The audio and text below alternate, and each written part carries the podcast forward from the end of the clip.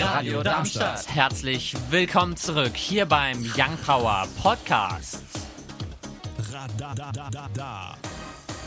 Schön, dass du eingeschaltet hast hier auf der 103,4 MHz oder unterm Livestream auf live.radiodarmstadt.de. Hier heute bei Young Power mit mir, dem Paul, mir, dem Finn, mir, dem Gaston und mir, dem Leon.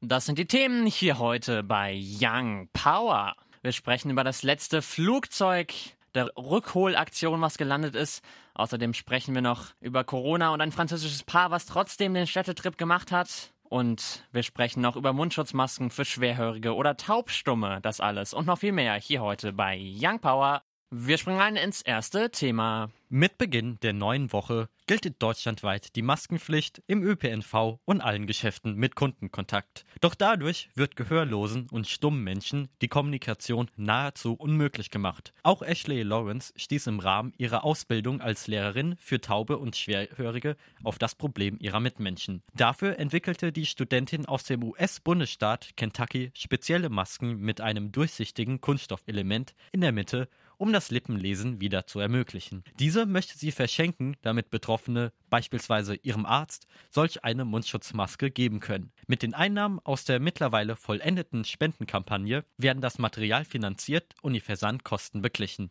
Demnächst soll auch ein YouTube-Tutorial zur Herstellung der Masken folgen. Ist ja eine schlechte Sache. Ja, ich glaube, viel drüber diskutieren kann man nicht, weil es ist ja einfach eine äh, gute Sache, auch für, für alle Beteiligten dann. Insofern genau. machen wir einfach weiter die News jetzt mit Finn, Leon und Gaston. Das Auswärtige Amt hat es geschafft, alle aufgrund des Covid-19-Virus im Ausland festsitzenden Deutschen zurückzuholen. Die sogenannte Corona-Luftbrücke hat in den letzten fünf Wochen rund 240.000 Touristen aus allen Ecken der Welt zurückgeholt. Nun ist am Freitagmorgen die letzte Maschine der Corona-Luftbrücke in Frankfurt gelandet. Sie kehrte aus dem südafrikanischen Kapstadt zurück. Somit ist der größte Teil der umfangreichsten Rückholaktion der Bundesrepublik Deutschland beendet. Die deutschen Botschaften kümmern sich nun in einer zweiten Phase um die verbleibenden. Am Samstagmorgen gegen halb vier hat ein Pennymarkt im Frankfurter Nordend Feuer gefangen.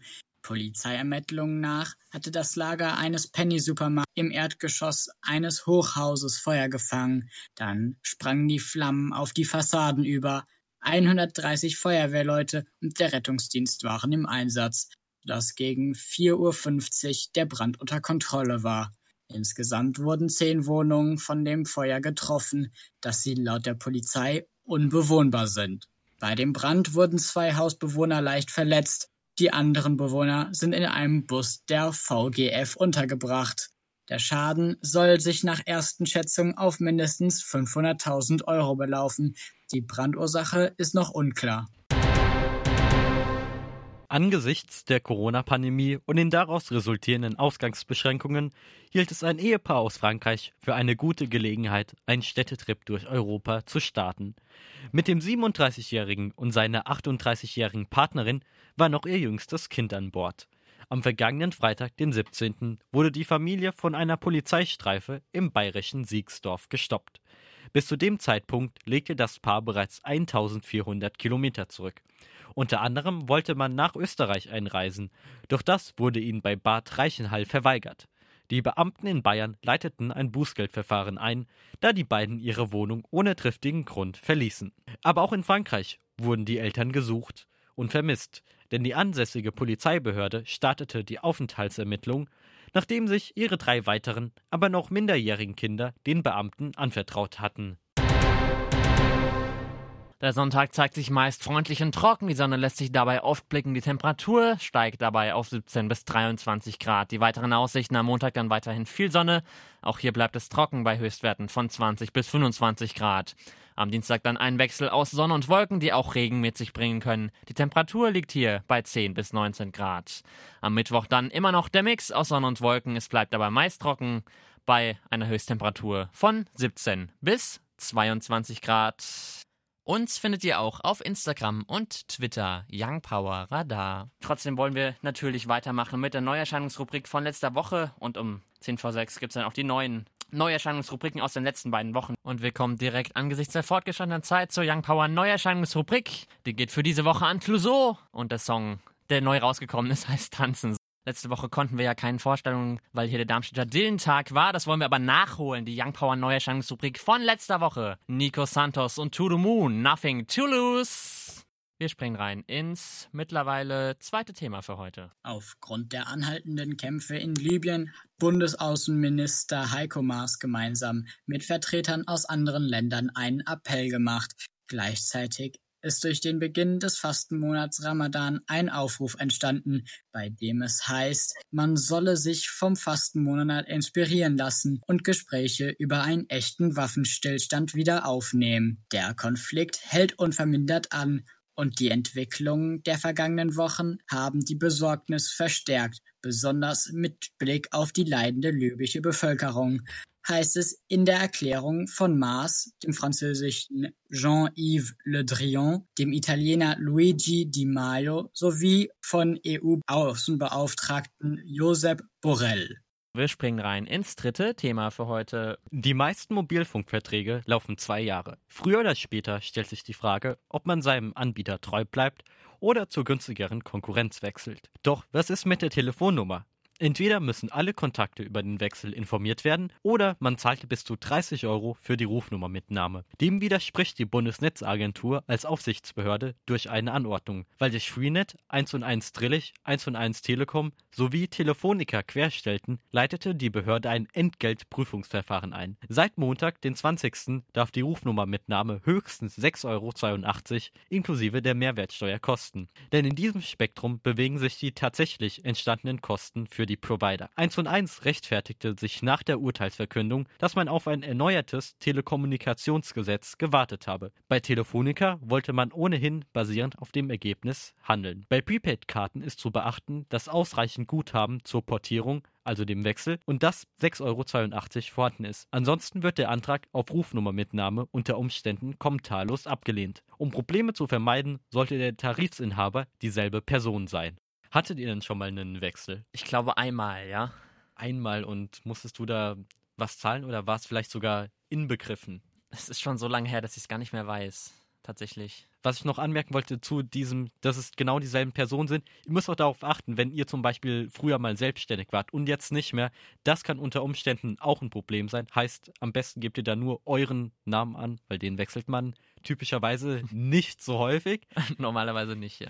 Genau. Und äh, es gab auch quasi eine, eine Nullsummenspiel. Heißt, man hat das, was man für die Rufnummermitnahme ausgegeben hat, dann wieder durch einen Willkommensbonus beim neuen Anbieter gut gemacht. Und jetzt kann man vielleicht dann doch wieder Plus daraus ziehen. Wir springen rein ins mittlerweile vierte Thema für heute. Die Bundeswehr hat einige Flugzeuge, die sie ab 2025 ausmustern will. Genauer handelt es sich bei den Flugzeugen um 90 Kampfflugzeuge der Tornado-Reihe. In die engere Auswahlrunde sind dafür einmal eine neue Version des Eurofighters gekommen, als auch ein amerikanisches Flugzeug namens F-18 Super Hornet. Bei diesem Kampfjet handelt es sich um ein Flugzeug, das spezialisiert ist, um auf Flugzeugträgern zu starten und zu landen. Doch die Forderungen der USA stören den Eurofighter, denn die neuen Flugzeuge sollen Deutschlands sogenannte nukleare Teilhabe garantieren. Der gesamte Plan besteht darin, dass es 45 Kampfjets des F-18-Typs geben soll, und 15 weitere von einem Typs namens Growler. Diese sollen für den elektronischen Kampf gerüstet sein. Fest sei aber noch nicht alles, denn aus der SPD kamen Einwände, über welche Kramp-Karrenbauer sich jedoch hinwegsetzte springen rein ins fünfte und letzte Thema für heute. Von den Einschränkungen durch die Corona-Pandemie ist auch die Fridays for Future-Bewegung betroffen, denn Massendemonstrationen sind verboten. Daher kam es am gestrigen Freitag zu Deutschlands ersten digitalen Klimastreik. Die mehrstündige Demonstration konnte man als Livestream bei Facebook, Twitter, Instagram sowie YouTube verfolgen. Bis zu 20.000 Zuschauer schalteten gleichzeitig ein. Das Programm wurde von Beiträgen und Grußbotschaften von Musikern wie Lena, Bosse oder Clouseau Schauspielern, Autoren als auch Wissenschaftlern begleitet. Das Motto Fight Every Crisis war unschwer auf der Wiese vor dem Reichstagsgebäude in Berlin zu lesen. Rundherum lagen tausende Schilder und Banner, die von den 70 Ortsgruppen nach Berlin geschickt wurden. Fridays for Future möchte verhindern, dass der Klimaschutz durch Covid-19 in Vergessenheit gerät, weil das Klima noch weitere Generationen betrifft. Laut eigenen Angaben gab es in über 100 Ländern ähnliche Aktionen.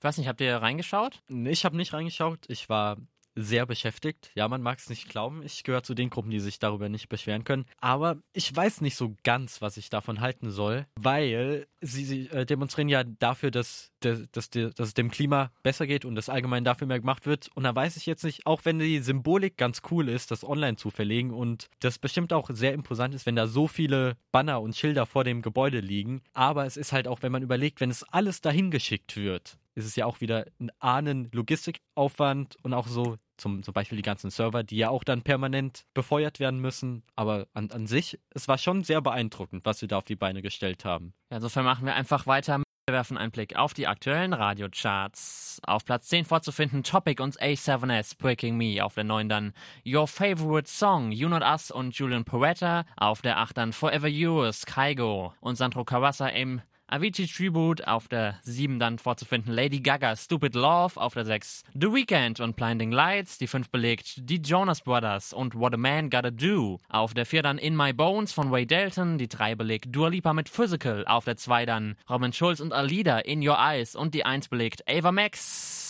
mit Sold. Das waren sie auch schon die zwei Stunden Young Power hier auf der 103,4 MHz oder im Livestream unter live.radiodarmstadt.de hier heute mit mir, dem Paul, mir, dem Finn, mir, dem Gaston und mir, dem Leon. Ich sag wie immer noch euch ein schönes Restwochenende gleich nach uns Joachim Stark und Co. mit der Musikkiste oder wenn ihr die Wiederholung am Sonntag hört, dann Jürgen Radestock mit Hallo Darmstadt. Tschüssi! Radio Darmstadt. Das war der Young Power Podcast. Radadadada. Wenn ihr mehr von Young Power hören wollt, dann könnt ihr gerne unsere Sendung immer samstags von 17 bis 19 Uhr auf der 103,4 MHz oder im Web www.radiodarmstadt.de auschecken.